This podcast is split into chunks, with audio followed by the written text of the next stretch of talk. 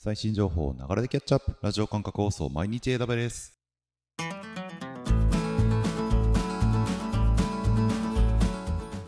おはようございます。サーバークスの加藤です。12月の7日。今日も最新のアップデートを皆様にお届けしていきます。電車に乗りながらご飯を食べながらちょっとしたながら時間で気軽にキャッチアップしていきましょう。放送のフィードバックは YouTube のコメント欄または Twitter のハッシュタグサバワにて投稿お願いします。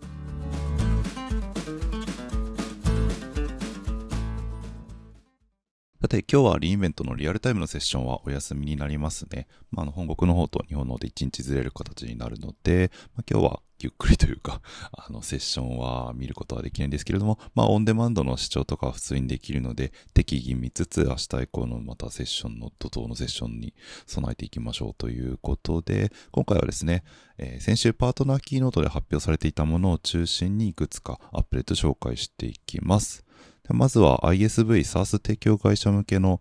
に発表されていたアップデートを3件ご紹介します。まずは1つ目。AWS Well Architected ツールに SaaS レンズが登場。はい、Well Architected ツールに、えー、新しい SaaS レンズというレンズが登場しました。Well Architected ツールっていうのが、まあ、Well Architected フレームワークというそもそも AWS のベストプラクティス集みたいなフレームワークがありますと。このフレームワークに沿って構築することによって強固で運用しやすい環境が作れるよっていうものになりますがこのフレームワークに現在の環境がどれだけ適合しているかっていうのをレビューする際に使うツールとして Well Architected ツールというのが、まあ、マネジメントコンソールの方で提供されています。で今回新たに SARS レンズというものがそのツールでレビューできる、えー、レビュー観点の中に増えましたよという形になります。これは SARS の提供会社の人が使うためのもので AWS でホストしている SARS 環境のレビューに使えます。例えばマルチテナントの SARS を AWS 環境で構築しているような場合にそのテナント間のお互いのデータがちゃんと分離されているかみたいな感じで SARS が提供する上で特に注意すべき点を抽出してレビュー観点を提供してくれるものになります。マネコンでえー、Well Architected ツールにアクセスをすればもう使えるので、えー、SaaS 提供されているような方ですね、ぜひご確認ください。次2つ目いきましょう。AWS SARS ブーストをプレビューで発表。はい、すごい名前ですね。SARS ブーストというものですが、実態としてはオープンソースのリファレンス環境ということで、AWS で SARS をホストする際に、多くのベンダーが必要とするような環境をパッケージ化して配布してくれているものになります。デプロイ自動化とか分析ダッシュボードのセッティングなどを含めて SARS 環境の AWS へのマイグレーションをよりスピーディーに行えるように、まパッケージ化した環境を提供してくれると。スクラッチで AWS 上に環境を作成する手間が省けるので、まあ、既存の SARS 環境を AWS に移管したいという時に、よりスムーズに移管が行えるようになります。こちらの、え、サービスというか機能ですね、プレビュー発表になっているので、利用したい場合にはリクエストフォームから投げてあげて、え、実際使いたいよって申請してみてください。さて次3つ目いきましょう。AWS SARS Factory Insights Hub を提供開始。はい、AWS で SARS をホストする際に役立つインサイツ、まあ、言ってみればナレッジ集ですね、が発表されました。えーセキュリティハブみたいなあのいわゆるサービスを統合するハブ製品とまたちょっと全然違うもので、単純にそのナレッジを集めたページのことですね。えー、先に紹介した SARS レンズについてのリンクが貼ってあったりとか、またモノリスな環境を AWS 上でホストする際に SARS をいかにこう AWS に持っていくかみたいな話とか、これは AWS SARS ブーストを使う話だったりするんですが、他にも既存の SARS 提供会社の事例がまとまっていたりとか、とにかく様々な、えー、AWS 上に SARS を持ってくる、あるいは運用するためのナレッジがまとまったページになっています。ということで、レビュー環境と、あとマイグレーション用のツールと、そしてナレッジ種ですね、の3つが SARS を提供する会社向けに出てきてくれています。はい、そして続きまして SARS を利用するような会社に向けたライセンス管理の周りでアップデートが来ているのでこちらも紹介していきます。まずは1つ目。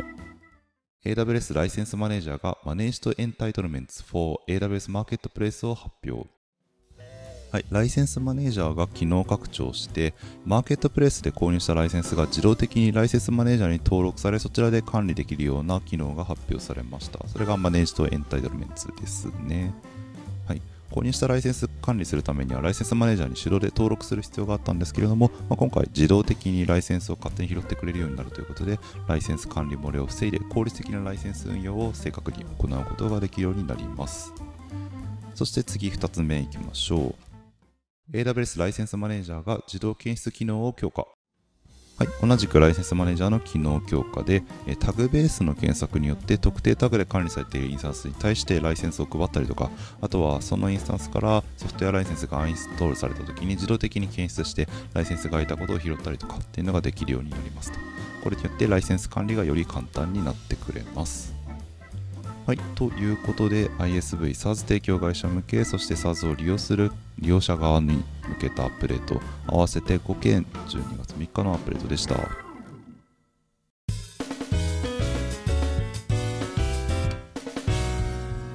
私のパートナーキーノートですではですね、まあ、今見た通りで SARS 提供会社向けとか SARS に関連する様々なアップデートが出ていました。まあ、パートナーキーノートってそもそもパートナー関連のアップデートを紹介するようなキーノートになっていて、パートナー、AWS のパートナーってコンサルティングパートナー、テクノロジーパートナーって2つあるんですけど、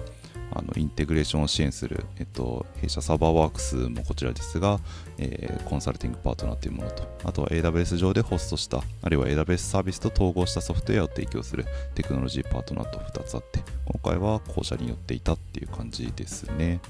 はい。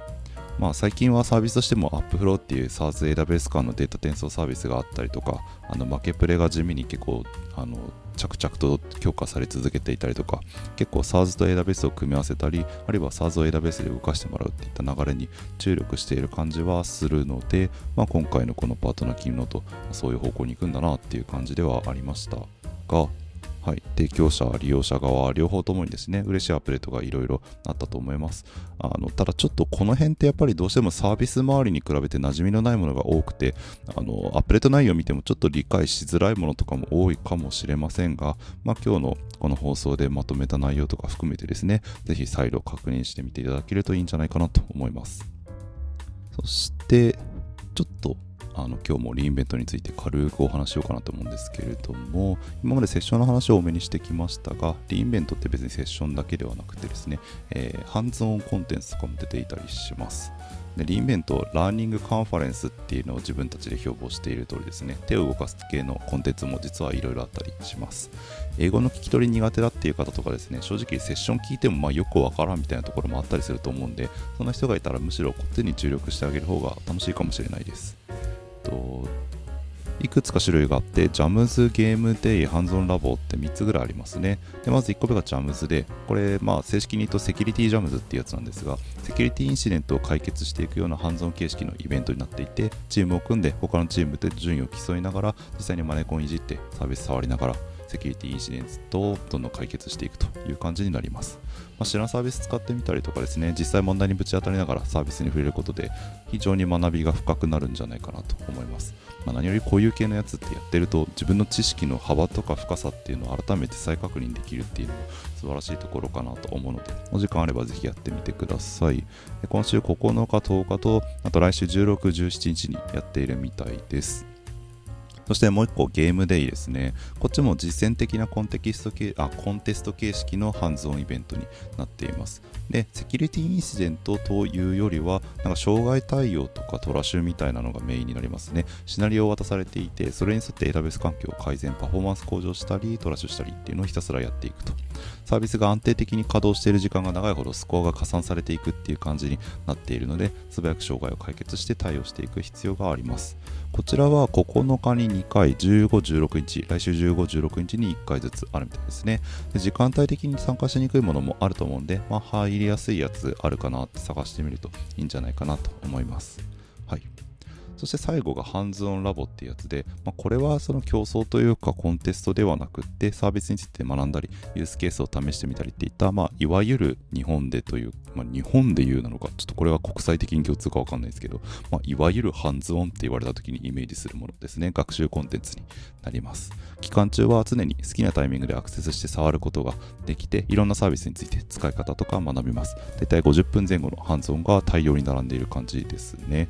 で内容的にはどうやら AWS 認定とトレーニング、トレーニングと認定のページにあるハンズオンをそのまま持ってきている感じみたいです。なんか見たことあるのが結構並んでました。ただ、特徴的なのが、あの画面のところにスタートラボってボタンがあって、まあ、押すと始まるんですけど、そうすると AWS 環境を用意してくれて、その環境内でいろいろ遊べるっていう形になっているので、まあ、あの自分の手元の環境を用意しなくてもいろいろ触ることができるっていうのはま特徴的だし、あの非常に触りやすいところかなと思います。あと、チャットアワーズっていうのも用意されているので、チャット使って、あのここどうなってんだよみたいなのを聞いたりとかっていうこともできるので、まあ、よりあの AWS の人に直接聞きながら知識を深めつつ、簡単に手軽にあのサービスを触ったりっていうのができるようになるかなと思いますので、まあ、これもですね、あの24時間いつでも触れるみたいなので好きなタイミングで触ってみるといいかもしれません。ということで、えー、リーンベント、まあ、いろいろ楽しみ方もありますので、今後もそういった話もしようかなとは思いますが、ハンズオンコンテンツ、いろいろあるっていうのを覚えておいていただいて、まあ、何かしら気になるものとかあれば、ぜひ参加してみていただけるといいんじゃないかなと思います。ということで、今日の放送は以上にしましょう。